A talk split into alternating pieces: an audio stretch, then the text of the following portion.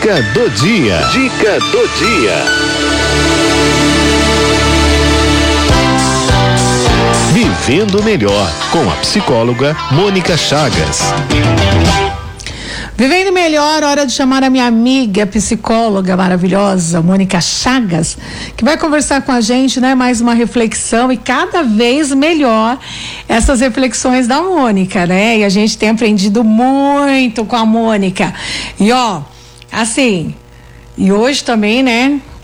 Uma pergunta bem Bem, bem, bem, né? Encontro com pessoas difíceis. Encontro como oportunidades para olhar para o abismo da alma. Encontro com pessoas difíceis. Lá em Lucas, capítulo 4, versículo 1, Jesus encontra o demônio. Ai, ai, ai. Mônica Chagas, boa tarde. Oi, Cidinha, boa tarde. Boa tarde, queridos ouvintes e internautas da Rádio 9 de Julho. Que alegria poder falar com vocês nesse dia. Alegria toda nossa. Esse meu encontro com você é um encontro com, com uma pessoa dócil, bacana. É um encontro muito agradável. Agora, ah, nesse encontro agradável, a gente, a gente vai falar de encontro com pessoas difíceis. Ai, ai, ai. É, então. É engraçado porque a, a, gente só acha e a gente só quer se encontrar com o que é bonitinho, né? É. A gente só quer encontrar com, com aquilo que é organizadinho, vamos dizer uhum. assim. E por vezes a gente se depara com situações muito difíceis. A gente se depara. É... Antes da gente falar do encontro com as pessoas difíceis, é. eu queria trazer uma reflexão que é, Rubem Alves faz belamente no, na obra dele, hum. é, em que ele diz o seguinte: a gente imagina que o demônio é feio, é, cheira mal, uhum. tem chifre e tem rabo. Mas na verdade o demônio é bonito, cheiroso e sedutor. Pois é. Né? Então, é, porque se ele é todo feioso assim, a gente sai correndo dele, né? Vai sair direto, né? A gente já nem chega perto, né? É, é, ué. E aí, a gente vai se deparando, então, muitas vezes, com, com pessoas. Eu não vou dizer que as pessoas são o demônio, não é essa a ideia, mas a gente se depara com algumas coisas que é, parecem muito legais, parecem uhum. muito agradáveis, mas que em algum momento no coração da gente, na nossa percepção, alguma coisa fala assim, tem alguma coisa errada nessa história. É. E esse feeling costuma pedir da gente muita atenção e tem vezes que a gente finge, ah, não, tudo bem, é normal, isso é coisa da minha cabeça. Uhum. Né? E esse feeling costuma pedir para a gente prestar atenção no que é que está acontecendo na gente. A tendência da gente é achar que o outro é o problema. Não que o outro não tenha problemas, não que o outro não nos cause problemas, não é isso. Mas é como que a gente pega essa oportunidade para olhar para dentro da gente mesmo e descobrir qual que é a nossa verdade. Né? Quando a gente olha para esse encontro de Jesus com o demônio, por que, que Jesus encontra o demônio? Jesus está lá no deserto fazendo o retiro dele lá e tal. E aí o demônio aproveita que depois de 40 dias, que ele está cansado, com fome, uma série de coisas, ele vem e vem sedutoramente oferecer para ele o pão, o reino, né, e o poder.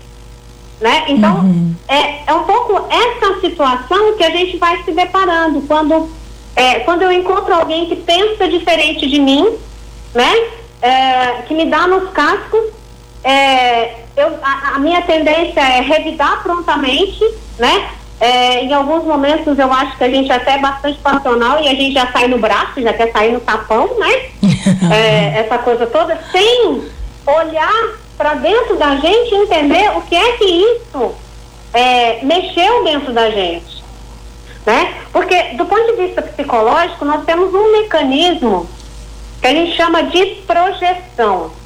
Tá? É um mecanismo psíquico que visa de ele tem uma dupla função, vamos dizer assim, de proteger a gente, mas ao mesmo tempo de mostrar pra gente algumas coisas, né? Aliás, acho que a psique vive de ambiguidade nesse aspecto. E aí, assim, pensando, por exemplo, lá na tela do cinema, onde você projeta o filme, né? Ah, tem partes nossas que a gente não conhece, né?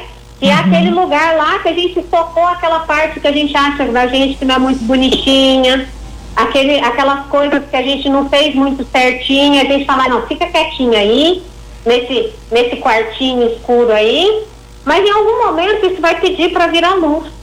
E vai pedir para virar luz por quê? Porque precisa ser integrado na personalidade da gente, né? Ou seja, precisa ser integrado na nossa vida psíquica, porque rouba a energia da vida psíquica. Né? Então, é, o que, que, que, que a psique faz? A psique fala assim, ah, tá bom, você não vai ver não, né? Então tá, você não quer enxergar? Beleza. Ela pega e projeta isso no outro. Ela projeta para fora de mim. Então eu começo a ver no outro aquilo que é parte de mim. Hum.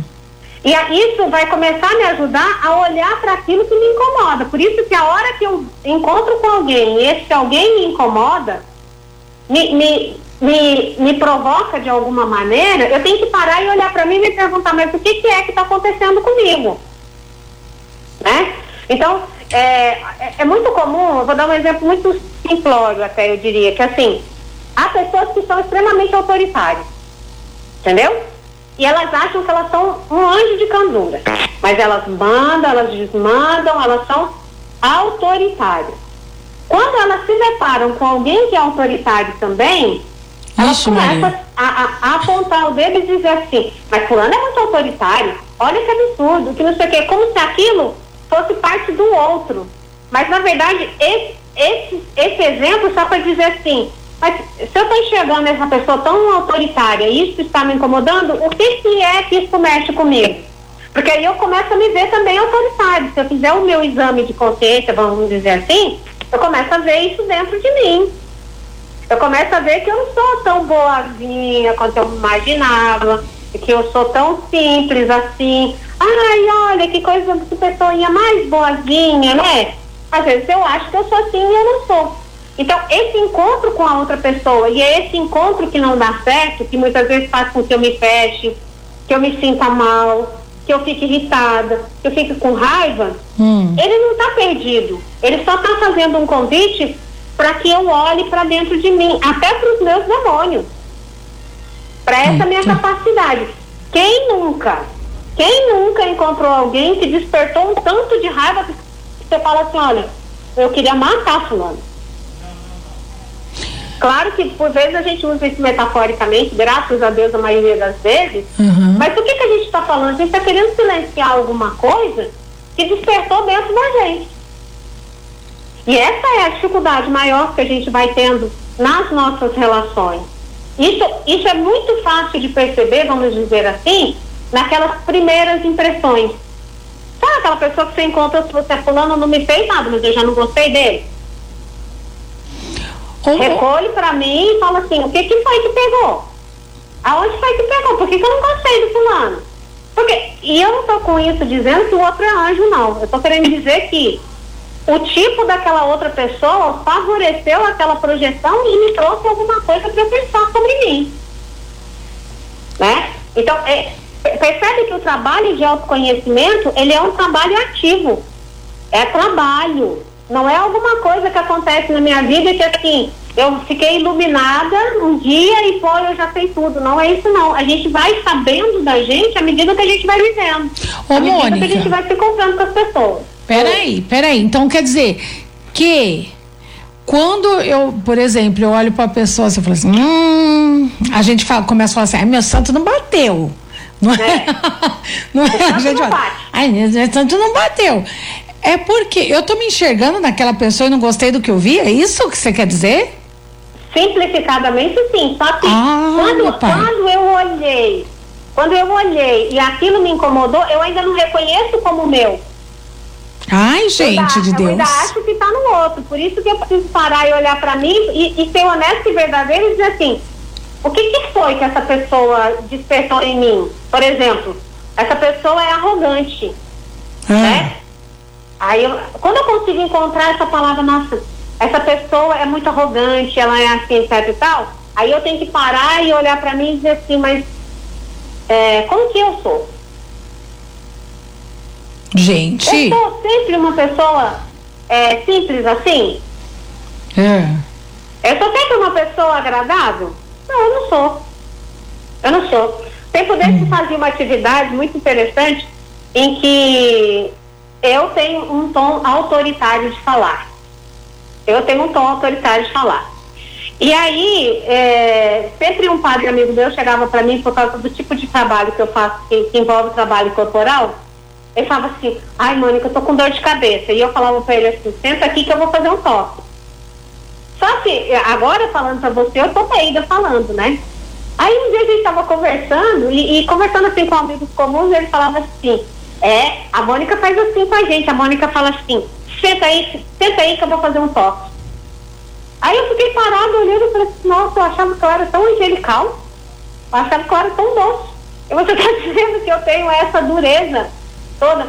Mas esse é o meu tom e eu preciso me reconhecer assim, até para poder dosar isso e entender como é que eu funciono, né? Então, é, percebe como que o outro vai me dando dicas sobre o meu funcionamento, uhum. né? Sobre como que é, essas coisas me pegam no contraforte. Tem uma outra experiência muito interessante de uma discípula do Jung, chamada Mary Louise Bonfrance, em que ela ela ela estava atendendo uma pessoa e toda sessão a pessoa chegava e reclamava de alguém. Hum. E aí um dia ela pega e faz, fala para a pessoa assim, então tá bom, então vamos fazer uma lista aqui de todas as coisas que essa pessoa é para você. Então assim, essa pessoa é chata, ela é arrogante, ela é... Você fazendo a lista. Hum. Né? A pessoa é, a pessoa é, a pessoa é. Aí lá pelas tantas, a Marilyn Von Trans disse para a pessoa o seguinte, agora, corta tudo, todos os pronomes ela ou essa pessoa e coloca assim, eu sou, eu sou, eu sou, eu sou. né? E aí a gente começa a ver traços da gente neste outro. Né? Então, esse mecanismo da projeção que eu dizia me ajuda a ver aquilo que eu não aguento ver em mim.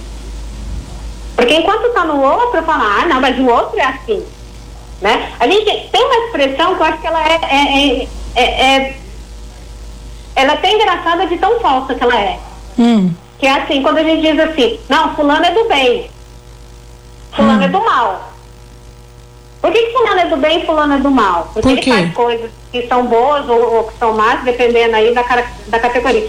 O que a gente, eu estou dizendo que é falso no sentido de que nós somos bons e somos maus. E nós precisamos reconhecer a capacidade de fazer o mal que a gente carrega com a gente. Então, quando eu encontro aquele outro que é do mal, eu preciso, eu preciso pensar e ficar esperto, porque quando Jesus reconhece o demônio, reconhece a tentação, Jesus fica esperto e já dá a resposta à altura. Né? Ó, oh, você está com fome? Pede aí que as pedras se transformem em pão. Jesus já responde lá, você não vai não é só de pão que o homem vive. Então, é neste aspecto que eu preciso estar atento ao, ao que acontece dentro de mim, para poder agir fora de mim. Né? Para eu poder ir me dando conta do mal que eu sou capaz de fazer com o outro e comigo, e também bem que eu sou capaz de fazer. Entendi. Né? É, existe um, um cuidado que a gente precisa tomar nesse sentido, né? Por isso que a questão das relações, é, às vezes, são complexas, né? Porque não é fácil eu me deparar com o lado escuro da minha alma, com o abismo da minha alma, né? Com aquele buraco onde eu posso cair e é um buraco fundo, né? Mas que é importante que eu reconheça que existe dentro de mim, né? Para que eu não, não fique fechado lá ou para que eu aprenda a me relacionar com as pessoas a partir da minha verdade. A partir da minha verdade.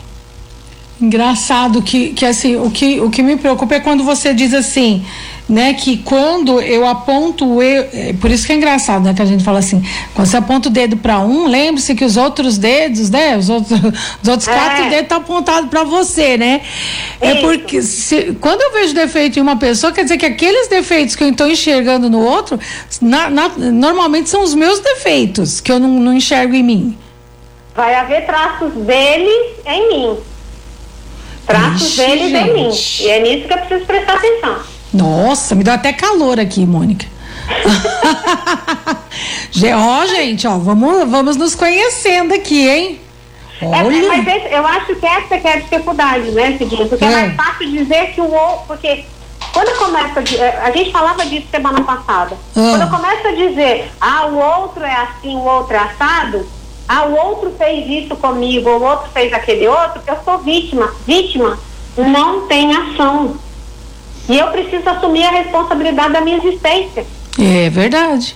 Eu preciso é, assumir a responsabilidade do protagonismo da minha vida e assumir a responsabilidade pelas escolhas. Eu escolho fazer isso. É verdade. Eu escolho fazer o melhor, dar o melhor de mim uhum. ou não dar uhum. nada. Tá certo. Percebe? É. Então, uhum. é, é, esse é o desafio maior que a gente vai tendo. Uhum. É né? isso. Pra, pra, como que a gente vai balizando as coisas. Entendeu? É, é, essa é a beleza da relação humana e essa é a beleza do desenvolvimento humano. Né? Nós somos protagonistas da nossa história. É verdade. Né? Então nós somos convidados a nos aperfeiçoar. É, essa é uma questão assim que, do ponto de vista da espiritualidade, é assim, eu sou convidada a me tornar santo. O que, que é me tornar santo? É ter consciência de mim e me tornar um ser humano melhor. Esse é o aperfeiçoamento da existência. Né? Na psicologia eu vou dizer assim, eu sou mais consciente de mim mesmo, eu sei mais sobre mim. Espiritualmente eu vou dizer, eu sou santo. eu estou buscando a santidade. Por isso que não tem tempo, não dizer assim, ah, agora eu já sei tudo de mim, então eu já, eu, eu já está resolvido a minha vida, não está resolvido nada. Hum. Só está começando. O cachorro está respondendo aí, ó. É, meu cachorro, meu filho. É, deve estar alguém na, no portão. É. Então, assim, tem alguém, é, é, eu vou ter 90 anos e eu ainda vou ter que me aperfeiçoar nas minhas relações. Uhum. Né? Então esse é o desafio que a gente vai tendo, né? É. isso nos chama responsabilidade, né? Isso, isso. Né? O Valdir, é. o Valdir tá dizendo assim, meu Deus, fiquei com medo de mim mesmo. Ó, isso nos chama a responsabilidade, né? Quem nós somos e o que nós estamos fazendo. Exatamente. E a gente vai né? ficar então, assim, hum. pensando na cena de Jesus com o demônio, é. Jesus faz uma escolha de não ceder à tentação. É. Né? Então ele faz uma escolha, porque ele podia. Ele podia cair, mas ele não. Ele fala, não, eu não preciso disso. Então ele está ele tá conectado com a verdade dele. Ele uhum. sabe quem ele é. Então ele sabe com o que, que ele está lidando. Agora eu vou cair que nem passo toda vez que eu não olho para mim. Né? Isso a gente tem um nome de psicologia, a gente reage. Isso não é ação, isso é reação. O, o outro deu, levou. Então, eu bateu, vai levar. Essa atitude reativa, ela não nos ajuda a ter conhecimento sobre nós mesmos. Uhum. Por isso que a gente precisa fazer esse exercício. Uhum. Tá certo. Mônica, ó, obrigada. Hum. Você é sempre incrível, né? A Bom. gente vai buscando alguns recursos, a gente vai buscando alguns recursos. Ó, estão perguntando aqui, ó, Cidinha, pergunta para ela como conviver com uma pessoa que não fala nada. Só que eu percebi isso depois de 25 anos. como agir? Nossa Senhora. é, então, é, o silêncio fala também. É. O silêncio fala também. Então, como é que é esse silêncio? E, de novo, como esse silêncio cai em você? E como que eu posso me aproximar dessa outra pessoa é, desarmado para poder promover o encontro? Pode ser que leve tempo, né? Uhum. Mas como que eu posso chegar para a pessoa e dizer assim, puxa, eu gostaria tanto de, de conversar com você, né? Uhum. Mas uma conversa de verdade, onde eu estou aberta para escutar o que o outro tem para me falar. Porque e o que, que esse silêncio provoca em mim? Aonde esse silêncio mexe em mim? Porque a gente acha que é só a fala que fala, mas na verdade o silêncio também fala, o corpo fala, a expressão facial, a postura corporal fala, tudo isso conta.